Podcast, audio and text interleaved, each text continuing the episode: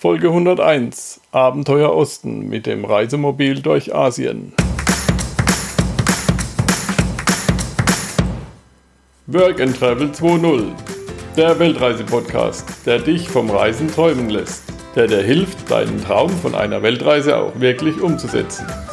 Mit mir, Michael Blömecke, zu finden unter workandtravel20.de.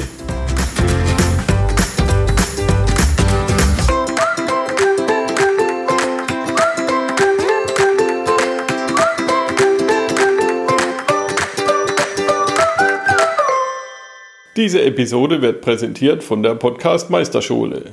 Du hast auch eine wichtige Botschaft, welche du mit der Welt teilen möchtest? Dann erfahre jetzt, wie auch du in wenigen Tagen deinen eigenen Podcast starten kannst, um dich als Experte zu positionieren oder um mit deiner eigenen Leidenschaft Geld verdienen zu können. Jetzt kostenlos anmelden auf workandtravel20.de slash pcms wie Podcast Meisterschule. Ja, hallo Kostja, wir haben uns auf der Abenteuer Allrad hier kennengelernt, 2021.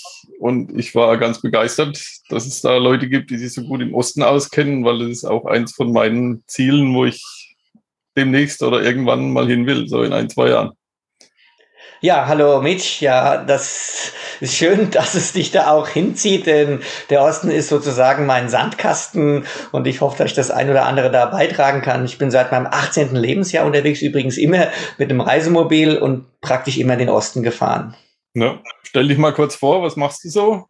Und ja, also den Osten mache ich. Also ja, früher war ich in meinem ersten Leben noch ähm, angehender Wissenschaftler und habe dann auch als äh, Politologe an der Uni Mainz unterrichtet, habe geforscht. Wir hatten so eine Forschungsgruppe Osteuropa AG oder auch Russland AG, ganz tolle Leute eingeladen, hatten sogar mal Gorbatschow und Genscher da sitzen. Also war eine spannende Zeit. Zwischendrin bin ich mal mit dem Reisemobil angefangen schon in der Sowjetunion und später in dieses ganze Gebiet der ehemaligen Sowjetunion gefahren und im Jahre 2003 habe ich dann Abenteuer Osten gegründet. Erst habe ich noch von Vorträgen gelebt, bin also sozusagen über die Reiseberichte dann auf diese Festivals gegangen, durch Deutschland und teilweise die Schweiz hindurch getourt. Ja, und dann ähm, kam auch das Interesse, im Prinzip genauso wie es dir jetzt geht, ja, mal in den Osten zu fahren und könnte man denn mitfahren? Und so wurde tatsächlich auch daraus dann diese Reiseagentur Abenteuer Osten. Wir haben dann in Zusammenarbeit mit Seabridge Tours, die ja auf der ganzen Welt unterwegs sind, durch Verschiffungen in die Kontinente, aber auch auf so mit anderen Touren in Amerika oder Europa schon am Markt waren, haben wir den Osten noch zusammen ähm, erkundet und seit 2005 bieten wir sogenannte geführte Wohnmobiltouren an. Also man kann mit seinem eigenen Fahrzeug dann bei uns mitfahren, kein Konvoi, ganz frei. Ich bin auch 20 Jahre Individualfahrer und Overländer gewesen und wenn man das kombiniert, Gruppe einerseits mit Organisation und sozusagen diesem Backup, wenn was ist, Auto kaputt oder man ist krank oder auch die ganze Administration am abgenommen wird auf der einen Seite und auf der anderen Seite die große Freiheit, dass man eben sich aufs Land und Leute konzentrieren kann, ohne Konvoi fährt, seinen eigenen Tag einteilt. Das ist ein tolles Format. Und das haben wir dann weiterentwickelt. Am Anfang war es äh, nur der europäische Teil Russlands gewesen, das Baltikum, ja, dann äh, Südosteuropa. Und dann ging das eben weiter. Russland ist groß. Wir haben dann daraus eine Seitenstraßentour gemacht, sind bis Vladivostok gefahren, durch China hindurch, durch Mittelasien zurück. Erstmal eine Tour, dann drei, dann fünf. Ich glaube, mittlerweile sind wir allein 20 Mal die Seidenstraße gefahren. Den Landweg nach Peking haben wir aufgemacht, unten über Mittelasien, sind dann auch auf dem Landweg nach Australien gefahren, überwintern auch in ähm, ähm, überwintern im Oman, also im, auf der arabischen Halbinsel. Das geht auch jetzt los und wir hoffen, dass wir auch jetzt noch sauber hinkommen und dass alles klappt. Ja, und äh, in der Zwischenzeit ist doch eine relativ große Agentur geworden. Also wir ähm, sind jetzt so zehn Angestellte bei uns in Mainz, haben dann noch so, ich würde sagen, schätzungsweise 100 Leute in der Welt, die irgendwo rumspringen und uns helfen, auch das Ganze mitzuorganisieren. Denn so eine Fernreise ist eigentlich wie so eine kleine Expedition, wo dann auch äh, ja um die 50 bis 100 Leute beschäftigt sind, dass wir es hinkriegen mit den Bürokratien, mit dem ganzen Vorbereiten und Nachbereiten der Touren. Naja, und damit bin ich jetzt beschäftigt. Also man könnte so sagen, ich muss immer wieder mal reisen und ich will mich auch gar nicht darüber beklagen. Ja, wie läuft es dann so ab? Also ihr, ihr macht die ganze Visum und so weiter und ähm, vor Ort mit den Leuten reden und dann trifft man sich und fährt los mhm. und kann ich genau. da mit einem, Normalwohnmobil mitfahren oder brauche ich irgendwas mit Allrad? Mhm. Also erstmal zum allgemeinen Konzept, wie du schon sagst, genau, also wir machen diesen ganzen administrativen Kram, Visa, Einladungen dazu, äh, Abwicklungen diesen entsprechenden Agenturen, die meistens in Konsularabteilungen vorgeschaltet sind. Wir machen auch Permits, weil manche Länder sind schwierig, Thailand, Myanmar, ähm, Bhutan, da brauchen wir doch ein spezielles Permit, um durchzufahren. Turkmenistan ist auch ein bisschen kompliziert. Ähm, all das nehmen wir schon mal ab, also das ist ja auch so ein Teil unserer Existenzberechtigung. Ja, und sonst ist das Konzept so, dass man sehr, sehr frei ist, wie du auch richtig sagst, man trifft sich morgen, also man hat einen gemeinsamen Platz, den wir anbieten, wo man übernachten kann. Und wir meinen, der ist auch immer ganz gut, manchmal ganz wild in der Natur, manchmal ein klassischer Campingplatz, den wir beim Wilden Osten gar nicht so sehr haben, fährt tagsüber seine eigene Etappe und kann, je nachdem, ähm, trifft sich am Abend wieder dann mit den anderen. Also das ist so das, das Prinzip, jeder hat sein eigenes Fahrzeug. Und welche Fahrzeuge sind's? Na, es gibt zwei Formate, eben die klassischen Touren, Touren, da kannst du mit so ziemlich jedem Reisemobil hin und äh, dann gibt es die Allrad-Osten-Touren und da muss es, wie ich schon sagte, ein Allradfahrzeug sein und da gibt es auch nochmal Unterschiede. Wir sagen dann immer, schickt uns eine Seitenansicht vom Foto, wir gucken es uns an und sagen dann, ob das Ding heile wiederkommt oder nicht. Und dazu auch, die kommen übrigens, die werden nicht jünger, die Autos durch unsere Touren, aber man, man erlebt halt einiges. Ja, sie werden sozusagen artgerecht gehalten, die Allradfahrzeuge. Und da machen wir dann schon Sachen, dass wir tatsächlich ein bisschen tiefer hineingehen. Ein Prinzip ist, wir bleiben immer auf den Strecken, die auch die Einheimischen fahren. Also einfach durch die Natur walzen, das machen wir nicht. Aber die Versorgungswege der Russen zum Beispiel, die haben, oder der Ukrainer, die haben es schon in sich. Das ist schon genug Arbeit. Also da muss man sich nicht noch in irgendeinen Sumpf hineinstellen. Außerdem ist es meistens gnadenlos. Wenn man dann im Sumpf landet, hilft nur noch die Planierer, um einen rauszuholen. Ja. Und das heißt, man trifft sich dann nur abends zum Übernachten und nächsten Morgen kriegt jeder irgendwie ein Notebook in die Hand und dann geht's los, oder? Ja, grob gesagt ist es so. Ähm, aber es gibt natürlich auch Stellen, die entweder landschaftlich so wunderschön sind oder eben auch kulturell spannend. Wenn ich jetzt mal eine Stadt in Petersburg bin oder äh, in Irkutsk bin, da bleiben wir mal zwei Tage stehen in der Stadt, dass man so ein bisschen was erleben kann. Hier das Kneipenleben am Abend, dann an der Angara entlang schlendern, ist so der einzige Abfluss des Baikalsees. Ist ganz beeindruckend, da mal zu sein. Also auch so ein bisschen Stadtleben ist so ein Mix aus allem. Aber im Normalfall, wenn es jetzt Fahretappen sind, in der Tat, dann ähm, trifft man sich am Abend, da geben wir spätestens die Infos raus für den nächsten Tag. Meistens hast du schon so einen groben Vorausblick, was die nächste Woche geschieht und jeder tickt ja auch so ein bisschen anders. Der eine sagt, ach, ich möchte noch mal gerne einen Tag hier bleiben, dann kann er gerne einen Tag da bleiben. Also wir sind immer mit unserem Team dann eben im Plan, das müssen wir auch vorbereiten, aber der Osten ist nicht gefährlich. Ähm, und insofern habe ich gar keinen Stress, wenn jetzt einer mal da alleine vorfährt, nachfährt, was auch immer macht und ähm, das ist sehr individuell angelegt. Du hast die Basics, also wo du hinfahren musst, vielleicht wo es sich nicht lohnt, hinzufahren aus unserer Sicht ähm, oder was man vielleicht auch lassen sollte an bestimmten Stellen. Beispiel China ist dann immer besonders prickelnd, irgendwelche großen Militärregionen, was man da besser wo nicht machen soll, wo man nicht anhalten soll. Also ich sage mal reisetechnische Tipps, ein paar Sehenswürdigkeiten, Tipps und Stellplatz an, Abfahrt, Infrastruktur, wo kann ich das Gas tanken, äh, welche Tankstelle nehme ich. Also das steht dann so alles im Rotbook drin. Ja. Was sind so die Schwierigkeiten, wenn man jetzt eine Reise starten will, auch auf eigene Faust nach Russland oder Mittelasien? Ja, fange ich erstmal mit dem Guten an dazu. Ähm, es ist nicht mehr kriminell. Also das äh, erste Argument, ja, die Sicherheit, das kann ich gleich ganz selbstbewusst entkräften. Nee, das trifft nicht zu. Also da ist man in Westeuropa sehr wahrscheinlich viel ähm, gefährdeter unterwegs, als man das jetzt im Wilden Osten hat. Also da hat auch mehr Freiheiten. Also wenn du hier unterwegs bist, stell dich mal mit deinem Auto irgendwo ab, du kriegst ja gleich Stress. Äh, das hat man da nicht mehr. Also da kannst du wirklich, da ist ein schöner Fluss, da stellst dich halt hin. Hm. Und ähm, du kriegst vielleicht Besuch oder auch nicht. Meistens in Russland ist es so wie hier. Also wer bis Geselligkeit haben will, hat sie und wer nicht, der hat auch seine Ruhe. Also die sind da irgendwie sehr ähnlich aufgestellt. Das heißt, erstmal Freiheit ist ganz groß. Der, der Haken ist ja schon so ein bisschen, dass man eben administrativ sich vorbereiten muss. Viele Länder sind visapflichtig und da muss man sich halt im Vorfeld das richtige Visum besorgen, eventuell noch eine Kfz-Haftpflichtversicherung oder eine an der Grenze abschließen, die dann auch keine vernünftigen Deckungen hat, aber man hat wenigstens seine Ruhe und kann reinfahren. Also das ist so der Admin-Kram. Visum vorne dran zu machen. Noch einmal die Grenzkontrolle ist ein bisschen zäh, nicht mehr korrupt übrigens, aber es dauert halt einfach vielleicht halben Tag oder so. Ja, und äh, das ist dann eigentlich schon alles an Schwierigkeiten. Plus natürlich vor Ort musst du dich irgendwie zurechtfinden. In fast dem ganzen Gebiet der ehemaligen Sowjetunion wird Russisch gesprochen, neben den normalen Titularsprachen, also Kirgisisch natürlich, Kasachisch, was auch immer, sind fast alles Turksprachen. Also wer Türkisch spricht für so Mittelasien, ist auch nicht schlecht aufgestellt, das, der kann auch ein bisschen was verstehen. Englisch in großen Städten. Also wie gesagt, das noch zu finden, irgendetwas alleine.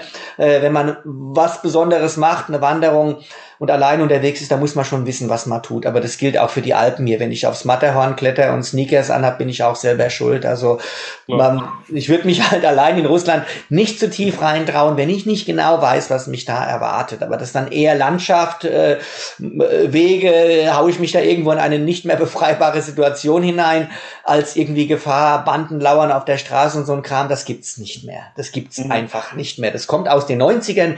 Das gab's ja mal. Das heißt, irgendeine Story ist immer mit irgendeinem wahren Hintergrund behaftet, aber es gehört der Vergangenheit an. Wir haben das heutzutage nicht mehr. Heute reise ich wirklich ganz sicher durch Russland und das ist angenehm. Ja, also ähnlich wie in Rumänien, da, wenn du da fragst, irgendjemand aus Rumänien, wie ist es mit der Kriminalität? Hm. Dann sagen die, ja, die sitzen alle in Deutschland, da ist keiner mehr. Ja, genau, das würde ich fast unterschreiben, wenn ich mir mal so einen deutschen äh, Bahnhof angucke um vier Uhr morgens, da denke ich immer, ja, die bösen, schweren Jungs sind alle hier, genau. Ja. Wie ist es so mit den Kosten? Ich meine, der Dieselpreis wird wahrscheinlich günstiger sein wie hier. Hm. Was ja. muss man sonst noch so alles rechnen? Manche ja, Länder sagen ja Maut und, und hin und her. Ja, wie du schon sagst, es ist günstiger, das kann man auch so unterschreiben in fast allen Ländern. Also wir bleiben jetzt nochmal in dieser nordasiatischen Hemisphäre. Ja, es ist günstiger. Also Lebensmittelpreise wie hier oder günstiger. Ähm, Treibstoff, also diese ganze Versorgungssachen, ähm, Diesel oder Gas ist alles billiger als bei uns. Man kann es gerade halbieren vom Preis. Dann kommt man etwa hin. Also so um die 70 80 Cent der Liter Diesel sehr wahrscheinlich. Und ähm, Gas kriege ich auch billig, wenn ich so eine Flasche 11 Kilo fülle, 22 Liter. Ich schätze mal, es kostet mich 5 Euro, 7 Euro oder sowas. Hab viele Gastankstellen unterwegs, braucht den richtigen Adapter, so ein Dischadapter, so ein tellerförmiger, aber es steht auch in vielen Foren drin, was man da braucht. Und äh, damit komme ich ganz gut durchs Land. Habe also auch eine super Infrastruktur. Ich habe sehr viele Tankstellen, kann die mit der Kreditkarte zahlen, wenn ich möchte und äh, kriegt er auch alles. Also die sind auch immer ganz nett für mich. Wenn ich eine lange Strecke in Russland fahre, dann gehst du da rein, die haben immer ihr Würstchen, irgend, kannst du irgend so Wurst holen, irgend sowas vom Grill holen, ähm, wenn du möchtest, noch alle nötigen Biere. Ja, also ähm, das geht. Alles recht gut. Also Versorgung ist toll, auch die Qualität vom Sprit ist toll, also das Preis-Leistungs-Verhältnis aus westeuropäischer Sicht gesprochen ist echt gut. Mhm. Das heißt, es geht auch mit AdBlue-Fahrzeugen, dann mit den neuen Euro 6 oder so. Genau, es geht auch mit AdBlue. Du hast überall an den großen Tankstellen auch AdBlue, entweder in Kanistern. Seltener sind es, dass die die Säulen haben, aber Kanister stehen an jeder großen Tankstelle. Also es war früher ein Problem, seit zwei Jahren ist es kein Problem mehr. Mhm. Ja, das ist gut, wenn man ein neueres Auto hat. Genau, die meisten fahren neu und auch der Sprit von der Qualität ist ein Euro 5, Euro 6 Sprit. Also wenn man schön brav ist und nicht an irgendeinen so alten Militärlaster fährt und meint, den Diesel ein bisschen billiger schnorren zu können, das würde ich echt keinem empfehlen. Äh, also selbst mit einem alten Fahrzeug nicht, die strecken das mit so, teilweise mit Wasser oder mit so einem Surrogat, das aus der Gasförderung gewonnen wird. Das ist ein ziemlicher Dreck, da läuft ein Ural noch mit oder ein alter Kamas, aber eben nicht mehr unsere Fahrzeuge. Also das äh, würde ich immer empfehlen. Es ist ja günstig genug, geht an die normale Tankstelle, seid ihr gut aufgehoben. Mhm. Ähm, ja, ich habe in Slowenien habe ich versehentlich mal Diesel äh, statt Diesel Heizöl getankt. Ich bin an die Zapfe hin, habe da dran gerochen, habe gedacht, Ach. gut, reicht. Ja. Und bei meinem Land Cruiser bei 300 Liter kam dann irgendwann der Tankwart und hat gemeint, das wäre falsch und ist da rumgehüpft. Und, oh. Aber war kein Problem nee, ich weiß nicht, ob das ein bisschen mehr rußt oder so, oder ob es einfach nur anders eingefärbt ist. Ich glaube, es ist ja eher so ein Steuerding, dass das nur die landwirtschaftlichen Maschinen ja, ja. haben dürfen und wir nicht. Das hast ja auch in Finnland, dieses Polto heißt das, das kostet dann die Hälfte. Das habe ich früher, habe ich gar nicht nachgedacht. Also vor 30 Jahren gab es das schon. Und habe ich immer nur das getankt, weil es billiger war. Klar, wenn du die Sprache nicht kennst, nee. an die Nase und wenn es nach diesem genau. geht, damit. genau, es war rot. Das fiel mir mal auf. Das Zeug war rot eingefärbt, aber habe ich mir nichts bei gedacht. Ist egal, ist Finnland, dachte ich, fährste. Jetzt kann mich auch keiner mehr belangen, ist 30 Jahre her, ist verjährt, mhm. das Ding. Ja, ich glaube, eine Zeit lang in, in Skandinavien war das für Touristen dann, glaube ich, auch genehmigt. Ach so, ja. Also ich wusste, dass das eigentlich für die Landwirtschaft war und die Finnen nicht tanken durften. Habe ich weiter gar nicht gefragt. Also, na, wir damals als Jungs waren uns eh, hm. waren wir eh nicht nach. Wir haben einfach gemacht. Ja, komm. Wer, wer kann auch Finnisch? genau, das ist kompliziert. Ja. Hm, was sind so die Herausforderungen, wenn man jetzt nach Russland möchte, zum Beispiel, oder in die Stan-Länder, in die sogenannten? Ja, was die Voraus also der besorgen und so Papierkram oder ja, der Papierkram, es ist besser geworden übrigens. So, also die Russen brauchen noch ein Visum und da würde ich gleich von vornherein, dass du dir keinen abbrichst, an eine Visa-Agentur gehen, gar nicht selber versuchen und dann sagst du, ich möchte so und so lang da rein. Kannst eigentlich jetzt für Russland, wenn du länger bleibst, 180 Tage maximal rausholen mit einem Geschäftsvisum, mehrfache Ein- Ausreise und Multiple Entry. Gibt so eine Regel äh, wie heißt das, glaube ich, 90 Tage am Stück aus 180 Tagen. So viel könnte man unterwegs sein, dann musst du in ein anderes Land hinein, also nach Kasachstan, wie auch immer, jetzt ein halbes Jahr oder länger am Stück in Russland bleiben, dann brauchst du ein anderes Visum. Da muss man irgendwie gucken, dass man Arbeitsvisum, so ein spezielles Visum kriegt. Aber wenn du jetzt sagst, okay, ein Vierteljahr da, dann kann ich runterfahren nach Kasachstan oder Kirgistan oder ähm, ja andere Region hinein eben, dann ähm, ist das in Ordnung. Also Visum im Vorfeld ist das Nervige für Russland. Kasachstan hatte ähm, eine 14-tägige Einreise gehabt ohne Visum. Danach musste man ein Visum haben. Kirgistan ist visafrei. Usbekistan mittlerweile auch. Muss man auf die, ich glaube, auch immer 90 Tage max äh, drinnen bleiben. Aber es sind einfachere Bedingungen als früher war. Das heißt, wenn du so eine Gussreise machst zurzeit, ist es nur, nur das russische Visum. Das ist die eine Hürde und die zweite Hürde ist halt dann die Grenze, da reinzufahren. Diese EU-Russland-Grenze ist ja auch politisch so ein bisschen angespannt, das Ganze. Und da musst du dich halt an die Vorschriften halten. Ja, es geht los so mit Apotheke, dass du da nicht jetzt irgendwie die klassischen Schmerzmittelhämmer mitnimmst, so ein Tramadol oder so ein Codein, Hustensaft, was bei uns eigentlich kein Thema ist, äh, ist dort dann schon ein Rauschmittel. Ja, und wenn sie dich dann finden und du das nicht angegeben hast, dann brennt die Hütte erstmal. Also das ist dann nicht so schön. Das heißt, da sich genau informieren, was man mitnehmen darf ähm, und äh, was und bei denen unter das Drogenmittelgesetz runterfällt oder Rauschmittelgesetz, ähm, das sind so die die Hürden, ja, die man hätte, wenn du mal im Land drin bist und du dich an die an die Vorschriften hältst, ist es gut. Hast ja auch noch mal vorhin gefragt, Maut habe ich gar nicht beantwortet. Ich habe im Land fast nirgendwo Maut. Es gibt so ein paar Schnellstraßen, aber es ist minimal. Die wollen wir eh nicht fahren, es ist langweilig, siehst du nichts davon. Das kann man mal zum Überbrücken nehmen. Äh, alles hinter Moskau Richtung Osten, da gibt's praktisch noch keine Mautstrecken. Und wenn, das, da brauchen wir gar nicht drüber zu reden, es spielt keine Rolle für uns jetzt im Reisebudget. Das ist hm. Minimal. Auch Mongolei hat viel, zum Beispiel viele Mautstrecken, aber da kommst du beim Durchqueren von der kompletten Mongolei auf boah, 10 Euro, 15 Euro. Also es ist nix, ja. ja. Also wenn man die zwei Hürden hat, ist gut, gell? Also vorn dran die blöden Papiere und ähm, und dann im Nachhinein ähm, im Land äh, sauber eingereist, dann ist gut. Mhm was fehlt so dem typischen Deutschen oder dem deutschen Gaumen, wenn man unterwegs ist in der Gegend? Naja, vielleicht, wenn man jetzt ähm, abgelegen ist, in trockene Gebieten kommt oder wenn es sehr kalt ist, gerade man zur jetzigen Zeit fahren würde, vernünftiges Gemüse in abgelegenen Regionen. Also die Supermärkte erschlagen dich, in großen Städten, die haben alles. Alles, da kannst du Trüffel kaufen, die du hier noch nicht gesehen hast. Ähm, und äh, Wein von, von A bis Z, also alles ähm, ist da wirklich beeindruckend vorhanden in einem wahnsinnig gut aufgeräumten Sortiment. Gehst jetzt aber raus in die abgelegenen Regionen. Da bleiben noch ein paar Kartoffeln, ein paar verkrutzelte Karotten und eine schrumpelige Paprika für einen doppelten Preis wie bei uns. Ähm, das fehlt dann schon. Also aber, äh, wenn du dich in abgelegene Regionen begibst, dann gibt's ganz wenig Obst und Gemüse, einfach weil da halt nichts wächst oben. Ja, gerade wenn du jetzt hier in die nördlichen Regionen kommst oder auch in die Steppengebiete. Ja, es ist ja auch brutal kontinental über die Region, über die wir jetzt reden. Du hast also einen brütend heißen Sommer, da gibt's auch dann alles bis in Herbst hinein. Ähm, und aber in den ähm, wenn es dann hineingeht in die, in die kühleren Jahreszeiten oder eben ganz trockene Gebiete, unten Steppe, nämlich mal Gobi-Wüste, ja, oder, oder, ja, Kalmückensteppe. Und wenn ich in sehr abgelegenen Regionen bin, ja, dann ähm, gibt auch weniger Gemüse. Und gerade die Mongolen sind ja so ein, so ein, so ein Hirtenvolk. Äh, Habe ich auch schon in Burjatien unten oder in Tuva oder Chakassien teilweise, wenn ich tiefer reingehe. Da ist halt viel Fleisch, viel Fett dabei und äh, ist nicht so die wahre, das wahre Veganer-Paradies da unten, muss man schon sagen. Ja, große Stadt, immer eigentlich alles da. Hm. Also für, für einen Veganer bietet sich dann eher eine Städtereise an.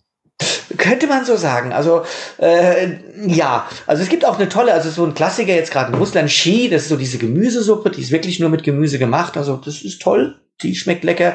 Borscht kann man auch ohne Fleisch, aber die machen, den Russen machen das alle mit Fleisch, mit echten Bouillon. Das ist, sonst ist das kein Borscht für die. Und ja, in der Tat sind die Menschen in der Kälte tatsächlich an, äh, an, an, an Fleisch gebunden. Ich erinnere mich an meine erste Tour hoch äh, jenseits des Polarkreises und ich wurde morgens um 6 Uhr empfangen und bekam erstmal so eine richtige fette Leber hier ähm, gebraten auf den Teller geknallt mit dicken, fetten Butterkartoffeln und dachte, das ist ja für ein Frühstück gewöhnungsbedürftig. Aber so war meine erste Erfahrung. Ja, ja ich meine, mit der Kälte, da brauchst du halt auch Kalorien.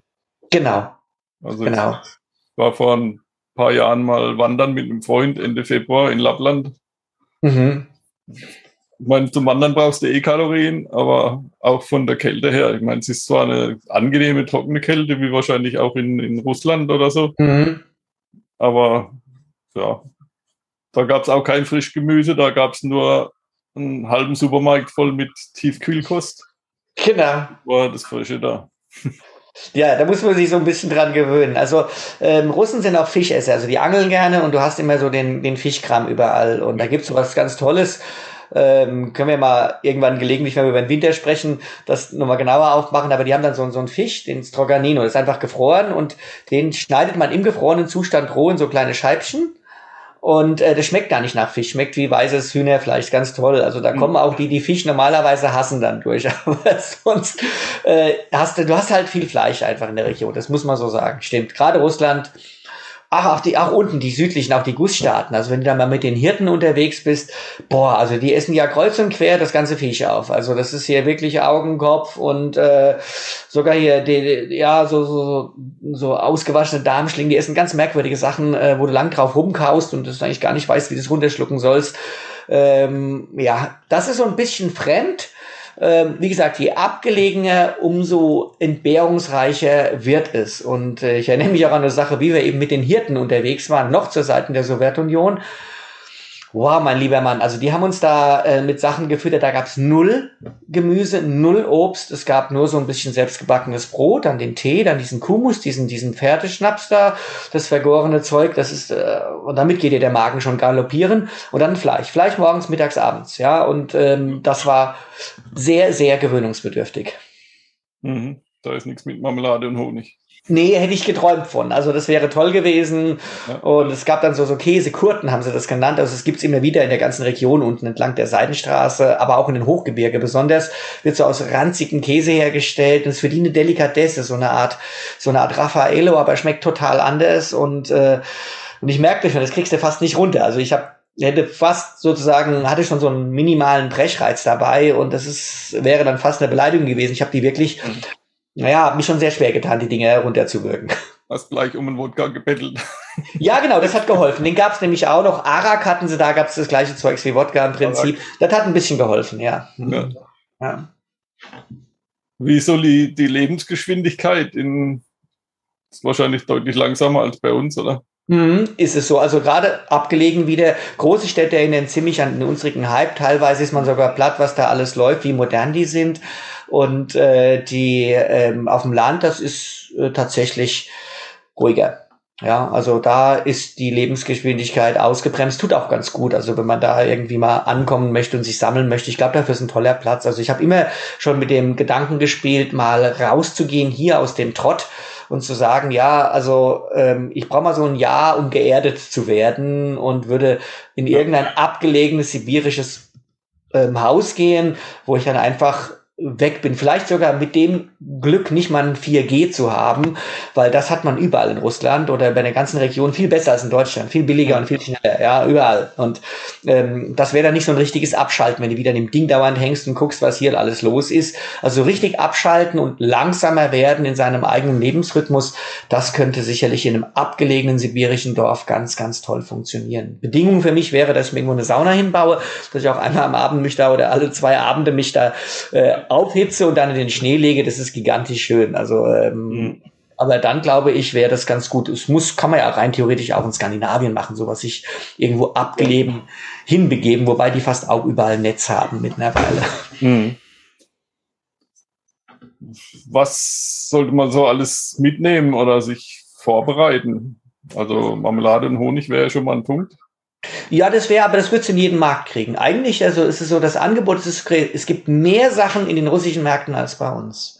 Hm. Vielleicht ein paar Käsesorten, na, weiß nicht, also darfst du eh nicht mitnehmen. Das ist ja so, dass du ganz alle Frischsachen, Gemüse, Obst, Käse, Milch, Molke, Fleischprodukte, ähnlich wie es ja Einfuhr Bestimmungen offiziell bei der EU sind, darfst nichts mitnehmen. Ja, nur trockenes Zeug, Kaffee und so. Ja, Kaffee. Wenn man jetzt so eine super Sorte hat an Kaffee, die einem so schmeckt und vielleicht gibt's die nicht da drüben. Das könnte sein. Ja, sowas würde ich mir mitnehmen und so. Aber sonst, nö, ich krieg alles, ich krieg Knäckebrot, ich krieg Zwieback, ich krieg den ganzen Kram auch da drüben. Also eigentlich nichts. Man trägt Eulen nach Athen. Also insofern äh, kann man sich praktisch alles drüben holen und ist auch sicherer für die Grenze. Hm. Also möglichst nichts mitnehmen, alles leer essen und dann hm, hm, in den großen genau. Städten einkaufen immer für ein paar Wochen und dann. Genau. Wie gesagt, wenn man so ein paar Specials hat, irgendwas, ja, oder die Pumpernickel, also das mögen manche. Ich mag das nicht so, das dunkle Brot da, dieses, dieses ja. wem es gefällt, ja. Und äh, mittlerweile kriegt man das aber auch drüben, also in ja. großen Märkten, ja. Also, wie gesagt, man kriegt alles in diesen großen Märkten. Das sind einfach größer, ähm, sogar größere Dinge, als ich in Amerika gesehen habe, sind da in Russland. Also mhm. Und in kleineren Gussstaaten, auch wenn ich in einen ganz großen Markt gehe, kriege ich auch was. Mongolei wird so ein bisschen dünner von der Versorgung her. China ist ein ganz anderes Kapitel, ist eh die nächsten zwei, drei Jahre zu, da fahren wir jetzt eh erstmal nicht hin. Und ähm, die, naja, vielleicht, also vielleicht 23 oder 24 wieder, aber so sieht das halt aus äh, äh, mit der Versorgung. Also man ist gut aufgestellt, wenn du möglichst wenig mitnimmst, das stimmt. Mhm. Ähm, was würdest du so mitnehmen als, als Gastgeschenke oder kleine Tauschobjekte? Ja, was nett ist, ist wirklich was Authentisches von zu Hause. Also, wo man wohnt, über seine eigene Region erzählt. Da würde ich dann vielleicht eine Karte. Es gibt ja manchmal in seiner Umgebung, ich wohne hier am Rhein in Mainz, da würde ich mir in Rüdesheim so einen japanischen Touristenkitsch holen. Also, so, da gibt's so, so Kulis und da kann man dann so ausziehen, die Karte dran, dann siehst du den Rheinlauf hier. Und da wohnen wir dann auch mhm. und äh, irgendetwas, was typisch ist für den Wohnort. Ich glaube, das ist ganz schön. Äh, gibt ja auch manchmal so Pralinen, die dann hier hergestellt werden oder mit dem Cover zumindest von der eigenen Region her äh, oder im eigenen Bundesland. Sowas wäre nett. Ähm, die Zeiten sind vorbei, dass man jetzt irgendwas schenkt, weil die Leute da ein Versorgungsproblem haben oder Süßigkeiten mit oder irgendetwas. Magnetnadel, meinetwegen von Deutschland, die man sich anstecken kann als Freundschaft. Manchmal kann man die sich auch bestellen, zusammenstellen lassen, so eine deutsch-russische Freundschaftsnadel. Gell? Jetzt haben wir ja genug Spannungen politisch, da kann man auch mal intern wieder ein bisschen dran arbeiten, dass das besser wird. Sowas wäre auch unheimlich schön, dass man eine schöne Erinnerung dann den, den Leuten dort lässt. Ähm, ja. Ähm, was ich immer cool fand, ist äh, im Sommer, wenn man unterwegs war, ähm, ich habe mir so ein paar Fußbälle mitgenommen. Und wenn da ein paar Jungs waren, die haben dann gekickt mit irgendwas, mit irgendeiner Büchse. Ich sag, pass mal auf, da lernt, jetzt lernt er es richtig hier, kriegt den Ball. Da haben sich richtig gefreut, ja, sowas. Also ja. ähm, fand ich toll. Frisbees kosten nicht viel, legst du nebendran rein und dann mhm. bist du an der Schule oder ste stehst irgendwo, Kinder interessieren sich für dein Auto und sagst, hier habt ihr eine Frisbee. Vielleicht nicht gleich am Anfang, sonst wollen sie alle noch was haben. Wobei das nicht so krass ist, wie, der, wie du das jetzt hast in, in Indien oder so. Da hast du ja gleich Trauben von Menschen und wenn einer eine Frisbee hat, rennt er damit weg und dann will jeder eine Frisbee haben. Und äh, das hat man meistens hier nicht. Ja, also mhm. sowas, äh, entweder irgendwas, was ein bisschen hier für den Sport gut ist, oder ähm, irgendwas von der Heimat her. Ja. Das würde ich so machen. Ja. Und dann vielleicht Wein eintauschen gegen eine Gegenleistung irgendwie. Nicht, dass man sich dann irgendwie die Kinder ranzieht als so als Bettler, ja, das ist so. Ist halt so dünn. Du hast halt kaum einen Verkehr dabei, dass die jetzt herkommen und alle da betteln. Das gibt ja mhm. praktisch niemand, der fährt. Also gibt's dafür keinen Markt. Ist jetzt nicht so wie Marokko oder Türkei, wo man immer wieder mal ein Wohnmobil gesehen hat und dann wussten die, oh, wir halten an und so. Und da kommt das ja auch irgendwann. Irgendwann haben sie die Steine hinterher geworfen, wenn es nichts gab. Ja. Und irgendwann haben sich daran gewöhnt, dass man, wenn man ein Wohnmobil sieht, Steine hinterher wirft. Habe ich übrigens ganz guten Erfahrungen mitgemacht mit diesen Steinewerfern. Ich halt sofort an, wenn da welche sind, geh raus. Da kommt mal her, kommt mal her. Hm. Dann rennen die entweder weg oder kommen her, sage ich, lasst es mit den Steinen, aber ihr dürft mal kurz reingucken. Hm. Alles gut. Hat immer geholfen. Also wenn einer Richtung Steine sofort stehen bleiben und rausgehen. Rennen alle weg. Hm. Hilft immer wegfahren, kriegst noch eine Salve hinten rein. Ja, das ist insofern, wenn ein Hund, na, wenn du da, ein Bär, der äh, rennt dir hinterher, da würde ich auch besser stehen bleiben und mich groß machen, noch schreien, ob es hilft. Auf jeden Fall hilft's mehr als es wegrennen. Ja, weil der ist schneller und er ist schneller. ja, genau, also in den meisten Fällen, wenn nicht gerade vor dir die Haustür hast, äh, ist es meistens ganz blöd. Und äh, Kitties sind auch relativ schnell oder schmeißen dir zumindest die Steine hinterher. Stehen bleiben hilft tatsächlich. Hm. Was gibt's so an schönen Erlebnissen, die man, also außer jetzt, wenn man irgendwie Leute kennenlernt, ja. oder? Also was es gibt, ist einfach ist einfach eine, eine, ganz herzliche Gastfreundschaft. Ja, das heißt, ähm, es kann schon sein, dass du da ähm, bist am Abend und da kommt dir irgendwie einfach äh, ein, ein Opi oder ein Mutti, Müttichen vorbei und, und bringt dir einfach frische Gurken oder große Tomaten hättest du gerade gepflückt. Meistens wirst du es dann nicht verstehen, aber, mhm. äh, aber die schenkt dir das einfach so und du möchtest auch nichts dafür haben. Ist toll. Ja. Und ähm, es gibt manchmal auch sehr skurrile Erlebnisse. Vielleicht eins fand ich immer ganz toll. Ich habe immer gerne äh, entlang der Straße gekauft. Entweder wenn sie Pilze gesammelt haben oder Himbeeren oder Walderdbeeren und so. Schmeckt auch ganz toll, ist direkt aus dem Wald. Und die haben das oft in Eimern, auch gerade wenn es Äpfel sind und Birnen sind. Und aus der Sowjetunion-Zeit hat man auch irgendwie diese alte Rechnerei gelernt, immer nur ein Stück verkaufen. Ja, es geht immer nur das, was ich jetzt geplant habe. Und einen Wechsel planen geht nicht. Dann steht sie da, hat ihren Eimer und verkauft den meinetwegen jetzt für 300 Rubel. Also umgerechnet für, ähm, das ist schon viel, nee, sagen wir mal für 30 Rubel. Ja, 300 wäre zu viel, das kostet ja fast nichts da. Also sagen wir für 50, 60 Cent. Und ich sag, ja, der Eimer ist mir zu groß. Ich gebe dir die 30 Rubel, aber ich nehme nur den halben Eimer. Ja, ich nehme jetzt nur sechs Äpfel aus. Sag, nein, nur den ganzen. Dann sag ich, aber ich gebe dir das ganze Geld. Dann sagt sie, was soll ich mit der anderen Hälfte der Äpfel machen? Das heißt, das Ganti-Denk ist da nicht drin. Ja, also das war nicht merkantil. Die hat ja irgendwie, jetzt hätte jeder gesagt, jeder abgezockte oder verdorbene Straßenhändler, oh geil, der Tourist, dem verkaufe ich einen Apfel für den Preis vom Eimer. Nein, sie will unbedingt ähm, diesen einen Preis dir geben, auch wenn das für uns nur ganz kleine Kosten sind. Ähm, und dieses Umdenken ging nicht nach dem Motto halben einer auch vergleichbar ist. Nein, nein, geht nicht. Und das fand ich auch immer sehr amüsant. Äh, jetzt bin ich ja zwei Jahre nicht so sehr in der Sommerzeit gefahren, weil wir auch nicht konnten wegen Corona. Ähm, mal sehen, ob das noch immer so ist. Aber wenn wie gesagt, unterwegs äh, Leute stehen, ich würde immer anhalten. ist auch interessant, ah, da siehst du Sachen teilweise an den Pässen da, ähm, was sie da alles geschossen haben, finde ich gar nicht so gut. Also ich mache allen Tourismus mit, aber keinen Schießtourismus. Also auf Viecher geballert wird nicht. Ähm, und weil ich es auch einfach feige finde. Ja, man geht da mit einer Waffe irgendeinem hinterher. Wenn du niederknüppelst, ein Bär mit der Faust einverstanden. Ja, dann Respekt. Und wenn nicht, Finger weg. Ja. Äh, aber die Russen schießen auf alles, was irgendwo bewegt sich und was gegessen werden kann. Und äh, ähm, von daher ähm, kann man da ganz skurrile Sachen sehen. Kannst da Waffen sehen, die nebendran ausgestellt werden, die verkauft werden irgendwie und äh, ein paar Steuerchecks, die du kaufen willst. Dann hast du hier irgendwas selbstgebranntes aus Tannenzapfen und was auch immer und so. Und also die finde ich unheimlich skurril, diese großen ähm, Raststätten, wo dann so alles Mögliche verkauft wird, ein Fisch geräuchert wird und ach, nebendran einen dicken Schaschlik kriegst oder so. Also ich würde da jeden einladen, guckt euch mal immer diese lokalen Sachen an, das macht's Reisen aus. Wie ist es so mit Montezumas Rache, wenn man dann so einmal quer durch den Zug oder Markt da sich durchfrisst? Hm. Also ich bin erstaunt, relativ wenig. Also es ist dadurch, der Overlander hat ja einen großen Vorteil, der fliegt nicht mit seiner Kiste rein, sondern der arbeitet sich so langsam ins Land hinein. Und er hat auch so einen Mix, sein eigenes Auto, wo er was macht und das, was er draußen isst.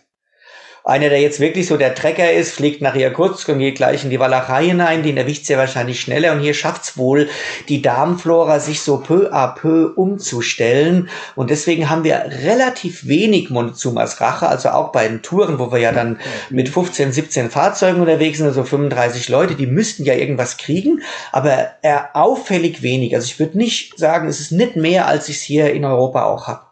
Ja. In einem normalen Leben. Nee. Und das übrigens quer durch die ganze Welt. Also wenn ich gucke, wir fahren diesen Landweg Australien, da geht's nach Indien rein. Also wer da nicht krank wird, der ist schon bewundernswert. Da sind wir alle irgendwie bewundernswert, weil wir ne, kriegen praktisch nichts. Ne? Praktisch einfach nichts. Und das über ein ganzes Jahr hin. Wir sind einfach auf den Touren fast immer nie krank. Und das finde ich echt, ist echt ein Vorteil, da so als Overländer durch die Welt zu fahren. Ja. ja entschleunigt halt.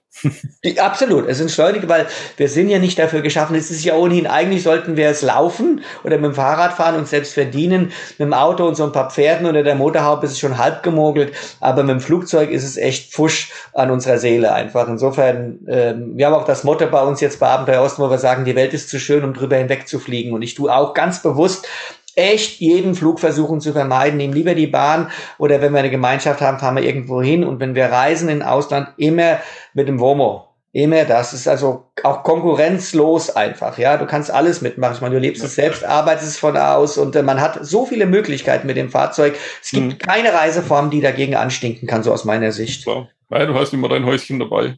Genau. Mhm. Mach ich auch schon seit 30 Jahren oder noch länger.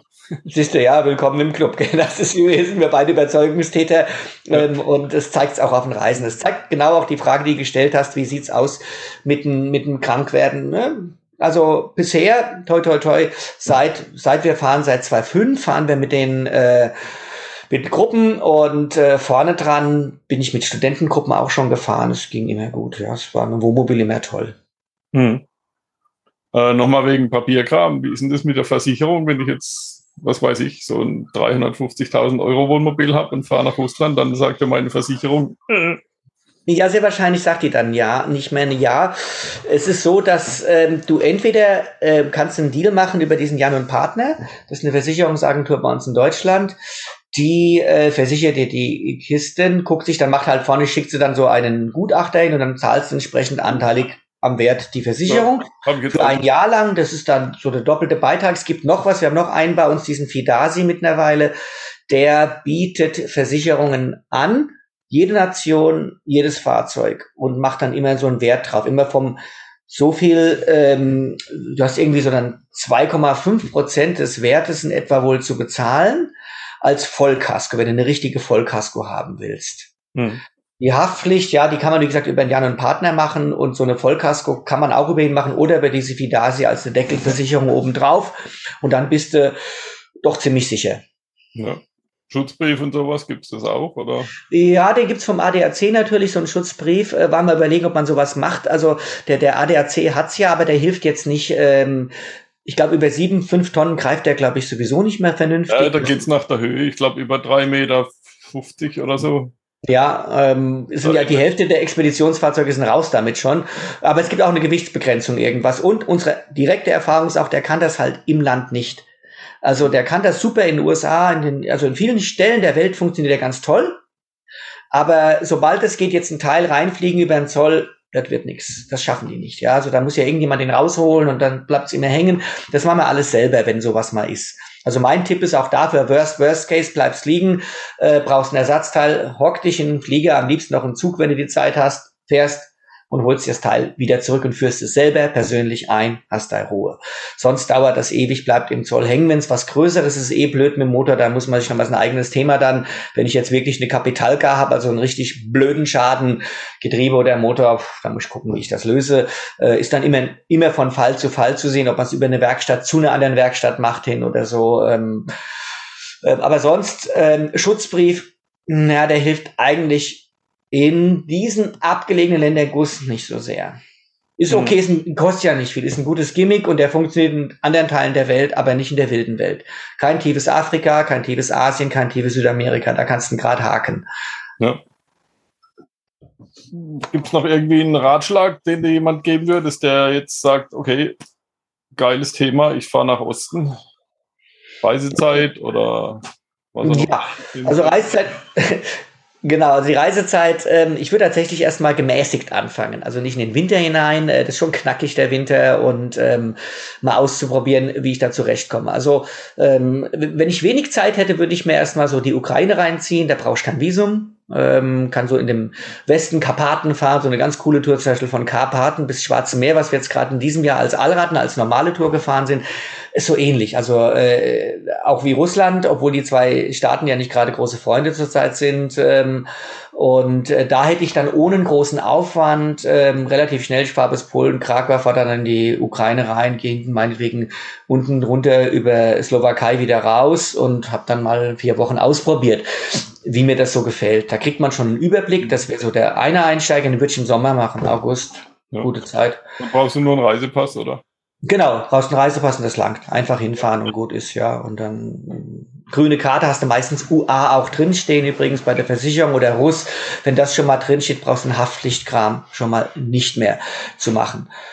Ja, also damit kriegt man äh, so eine erste Erfahrung und sonst Russland würde ich auch im Sommer fahren. Wer jetzt echt sagt, ich möchte eine Fernreise machen, meinetwegen drei, vier Monate, fahrt zum Baikalsee. Fahrt einmal durch, könnt hm. praktisch äh, bis zum Ural, da kann man verschiedene Routen wählen, südlich, nördlich, irgendwann ab äh, Sibirien der Mitte gibt's dann nur noch eine Route, da hat man sozusagen den gleichen Weg zurück. Man könnte aber auch später abbiegen runter, dann über die Gussstaaten zurück, so einen Kreis draus machen.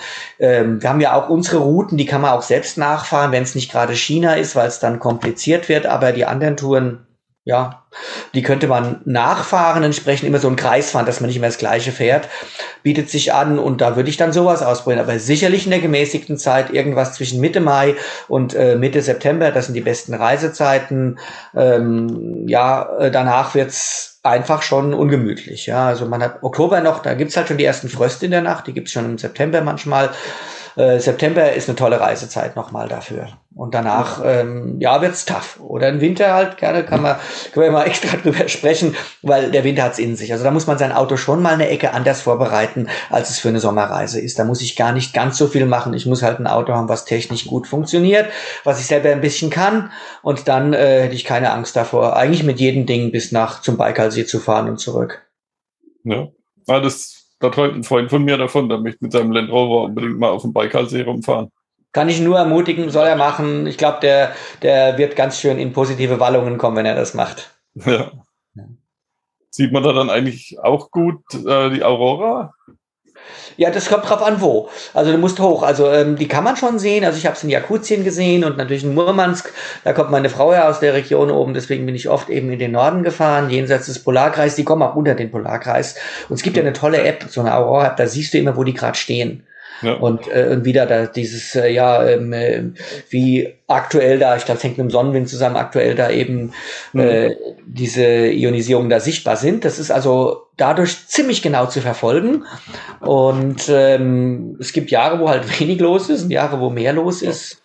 Ähm, alles ähm, ab Nähe Polarkreis ist eigentlich schon ganz gut geeignet. Man muss nur gucken, wo man halt äh, die Erreichbarkeit. Ich habe in Russland sehr schnell sehr viel Schnee und weg von der normalen Straße, das fahre ich einfach nicht mehr. Das fährt nur noch so ein Schneetaxi äh, oder irgendwie so, so diese, diese, dieses Guders, die da durchfahren, diese Jetski-Dinger da. Aber ähm, du kannst mit dem Auto, egal wie, selbst mit dem 6x6 ist mhm. es ganz schwer durch ein, äh, durch ein durch den Schnee, der einen Meter liegt, zu fahren. Das schaffst du fast nicht. Ja, ja mit Rädern ist das nicht mehr möglich. Das ist ganz schwierig. Also wir sind Strecken gefahren oben, wo wir zwölf Kilometer am Tag geschafft haben. Ja, wir waren also bei eins zu zwei, also Kilometer, zwei Liter Diesel. Es war unheimlich anstrengend. Hm. Ja, da musst du dann umsteigen auf Schneeschuh oder Genau, sowas. dann geht das. Ja, sonst ist das ähm, knackig. Und dann kann man die aber toll sehen.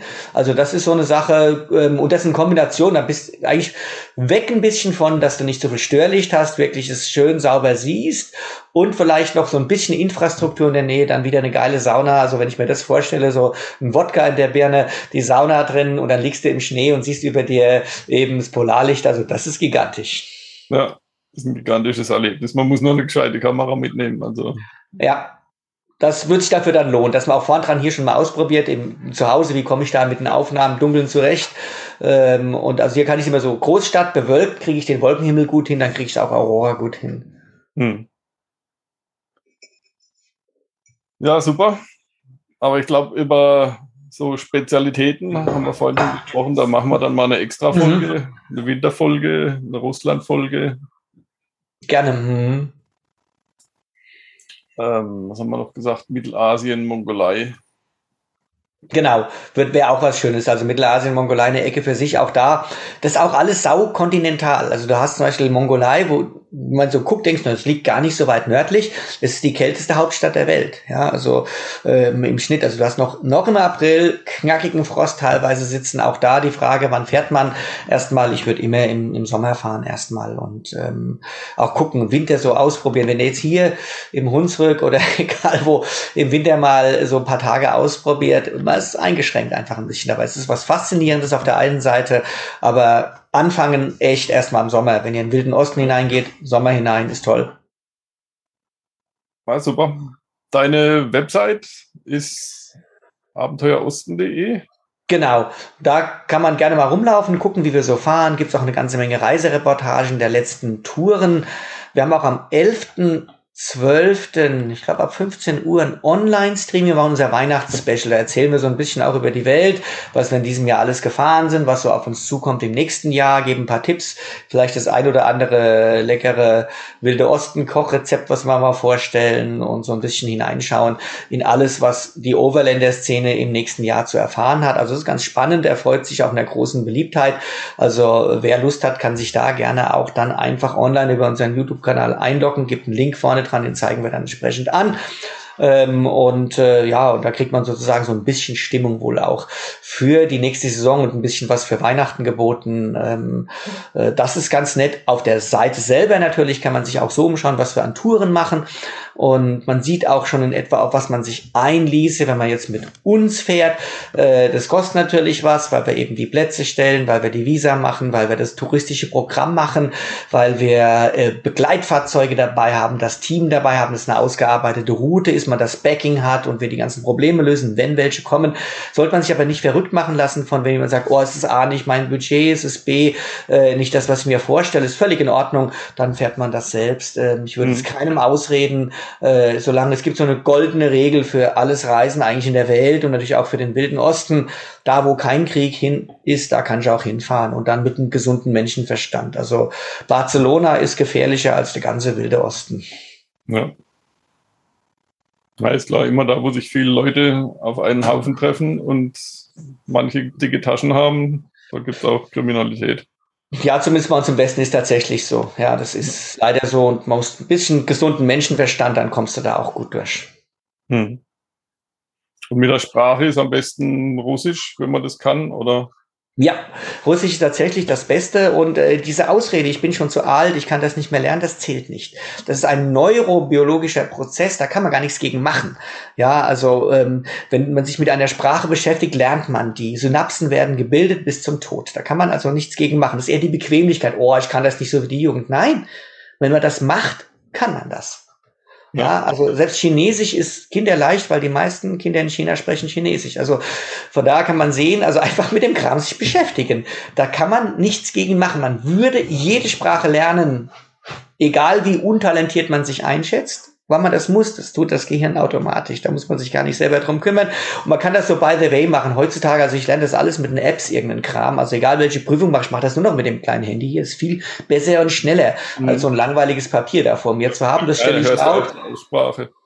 Genau, du lernst die Aussprache und das ist dann die gute Aussprache auch und kannst immer mal anhalten, nachgucken, was äh, dich selber abfragen. Also heutzutage mit einer App, das übrigens auch als Tipp, eine App, das kannst du ja auch aufs Handy machen, Übersetzer-App, also vom E-Translator, was auch alles da gibt, die sind recht gut geworden, finde ich. Also da geht mit einer Weile locker mal die Hälfte von dem Kram.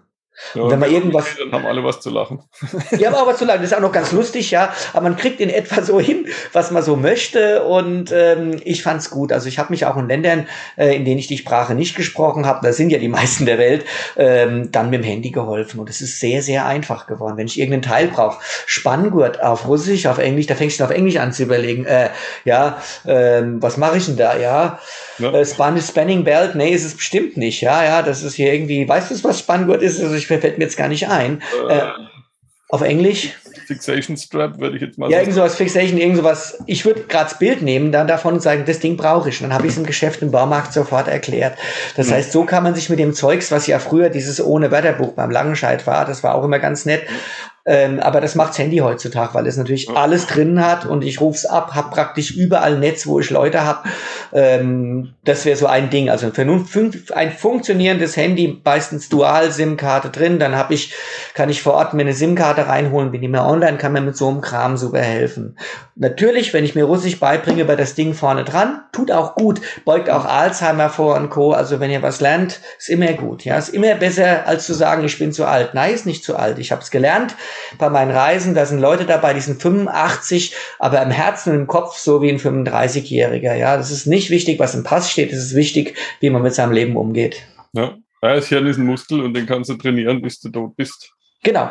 Den kannst du trainieren und es ist nie zu voll oder so, ja, und man ist nie zu alt dafür und das finde ich sehr beruhigend. Es gibt ja heute schon T-Shirts mit Bildern drauf, so hier Bier, Schnaps, Wein oder. Ja. Richtig. Ja, wenn gar nichts mehr geht. Genau, dann ist es noch, ja, also damit käme man auch noch durch. Übrigens in Russland auch noch ohne Probleme. Ja. Und man hat auch Finger und Mund und kann grinsen und kann, kann machen. Klar, kann man. Aber es ist natürlich viel toller, wenn du hier mit dem Ding ja. arbeiten kannst und da, das geht schon ein bisschen mehr. Ja, und natürlich ja. ist es einfach schön, wenn man im, im Land auch so mit des Minimums, Dankes, Bitte sagen. Das versuche ich schon mal in jedem Land, nämlich bin mir kurz reinzukloppen, äh, dass ich das wenigstens sage. Die freuen sich dann, wenn man einen guten Tag sagt, ein Danke und ein Bitte. Ja, das ist das Minimum. Also wir sind oft in Frankreich und wenn du in Frankreich kein Wort Französisch sprichst, dann bist du verloren. Ja. Da, dann bist du genau, da bist du nicht selbst, wenn du rüber willst von Calais nach Dover. Es ist ja im Hafen von Calais spricht kein Mensch Englisch. Keiner. Das gibt's doch gar nicht. Ich habe England gegenüber. Nee, kein Mensch. Sprechen schon Englisch, aber nicht gleich. Oder wollen es nicht, ja. Erst mal eine halbe Stunde Französisch reden, dann können sie sogar Deutsch. Vielleicht, ja. ja. Also manches habe ich schon erlebt, so oft.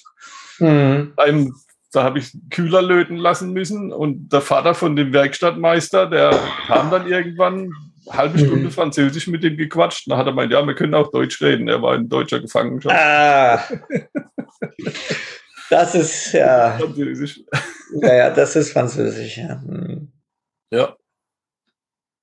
Okay, super. Dann würde ich sagen, bis zum nächsten Mal. Und wir machen dann die Länder-Specials, wo dann du, Kosti und Kostja, uns noch ein bisschen genauer erklärst, was man wissen muss, wenn man jetzt mhm. nach Tadschikistan will oder in die Stanländer oder nach in die Mongolei oder, oder im Winter auf dem Baikalsee.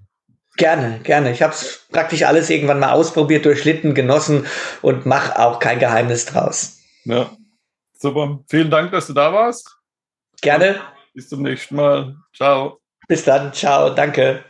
Diese Episode wurde dir von der Podcast Meisterschule präsentiert. Starte jetzt deinen eigenen Podcast. Melde dich gleich kostenlos zum Podcast-Webinar an und erfahre, wie du am besten starten kannst. workandtravel20.de slash pcms wie Podcast Meisterschule. workandtravel20.de slash pcms. Let's go! Vielen Dank für deinen Besuch. Mehr Informationen und die Show Notes findest du unter workandtravel20.de in einem Wort geschrieben. Wird's besser? Wird's schlimmer? fragt man sich alljährlich. Doch seien wir ehrlich, Leben ist immer lebensgefährlich. Erich Kästner